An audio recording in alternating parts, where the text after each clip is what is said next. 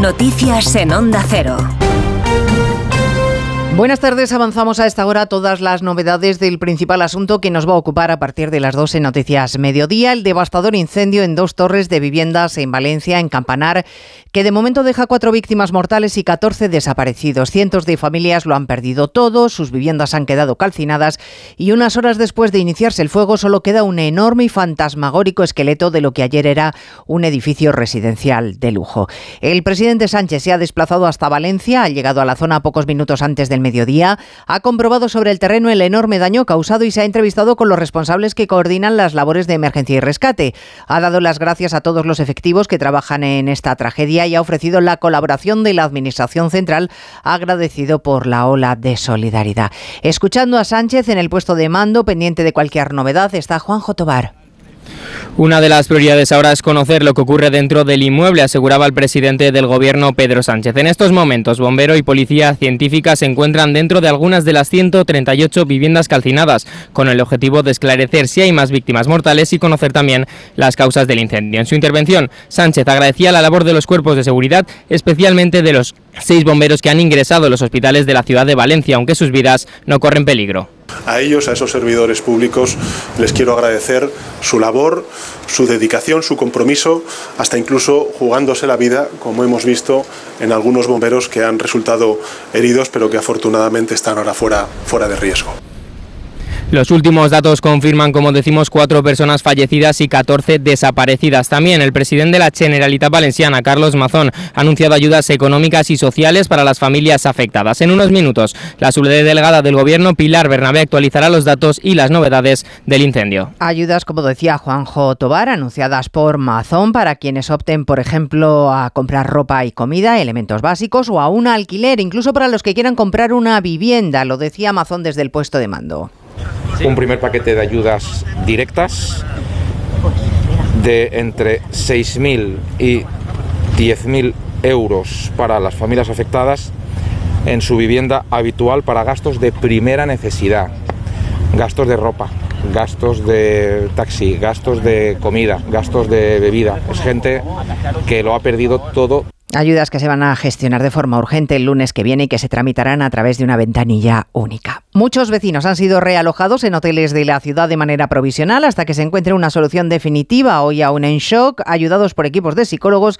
que tratan de hacerles la vida algo más fácil y les ofrecen asistencia. En uno de esos hoteles está Begoña Perpiñá. Nos encontramos precisamente a las puertas del Hotel Valencia Palas de las instituciones que han puesto a disposición de los afectados. Actualmente son 38 las personas que se hospedan aquí de forma temporal, todos ellos adultos, personas eh, de las cuales hemos conocido sus testimonios sobre la tragedia. Lo han perdido todo. Una de ellas es Laura, una vecina que nos contaba cómo salió del edificio por las escaleras antes de que las llamas lo arrasaran. Salgo de la ducha y digo, uy, huele un poco churrascado. Total, que me fui a cerrar las ventanas de la habitación y del comedor y yo ya me tenía que ir y digo, pues me fui la chaqueta y me fui y cerré todo. Y entonces cuando abrí la puerta de casa ya vi que había un poquito de humo y dije, no voy a bajar por el ascensor, voy a bajar por la escalera. Y nada, ya bajando por la escalera me encontré los bomberos, salí por patas. Además, el ayuntamiento ha puesto a disposición de los afectados las 131 viviendas que ha adquirido recientemente de nueva construcción al ayuntamiento y que se encuentran en el distrito de Patraix.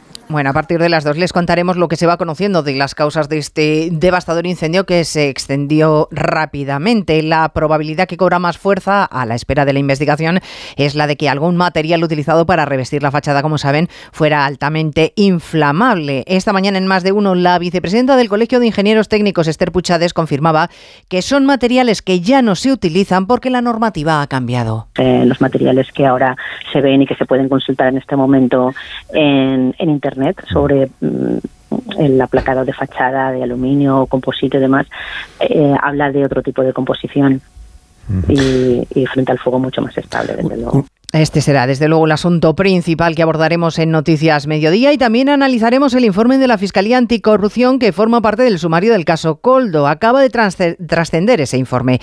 La Fiscalía sostiene que Coldo García agilizó trámites con el Ministerio de Ábalos para la venta de mascarillas e incrementó de forma extraordinaria su patrimonio, un millón y medio en apenas dos años, Evalla Mazares. Solo cinco meses después de las adjudicaciones millonarias bajo sospecha, el patrimonio de Coldo García comienza a engordar. El suyo, el de su pareja y también el de su hija menor. No se corresponde con los ingresos procedentes de sus actividades. Anticorrupción relata que en los años posteriores a los contratos de las mascarillas aumentan sus ingresos en efectivo, pero él saca menos dinero del banco, lo que denota la posible existencia de otra fuente financiera de origen desconocido. Entre 2020 y 2022, el notable incremento de su patrimonio asciende a un millón y medio de euros. En concreto, se desquita de parte de sus hipotecas y préstamos para la compra de tres inmuebles en Benidorm. Y además les contamos un nuevo caso de violencia machista. El detenido por asesinar a su mujer en Aldea del Rey, en Ciudad Real, llamó a la Guardia Civil para contar lo que acababa de hacer. Cuando los agentes se desplazaron al domicilio, encontraron el cuerpo sin vida de Cándida, de 54 años. Es la cuarta mujer en lo que va de año. El niño de ambos, de 8 años, estaba en el colegio. De todo ello hablaremos en 55 minutos cuando abordemos la actualidad de esta mañana de viernes 23 de febrero. Elena Gijón, a las 2, Noticias Mediodía. La prioridad siempre es el salvamento de las vidas. Es muy impactante verlo cómo está evolucionando. Es un revestimiento, lo que se llama fachada ventilada. Todos pendientes de Valencia. El viento ha podido ejercer de acelerante. Esto no ha sido normal. Parece que ha habido algún fallo en la construcción. Mira cómo se propaga, porque esto ha sido súper rápido. Hoy, Rafa La Torre en directo desde Valencia. El equipo de la Brújula se traslada hasta el lugar del incendio para estar con las víctimas de la tragedia, hablar con los vecinos afectados, los equipos de emergencia, especialistas y autoridades. Esta tarde, desde las 7, La Brújula en directo desde Valencia, con Rafa La Torre. Onda Cero, tu radio.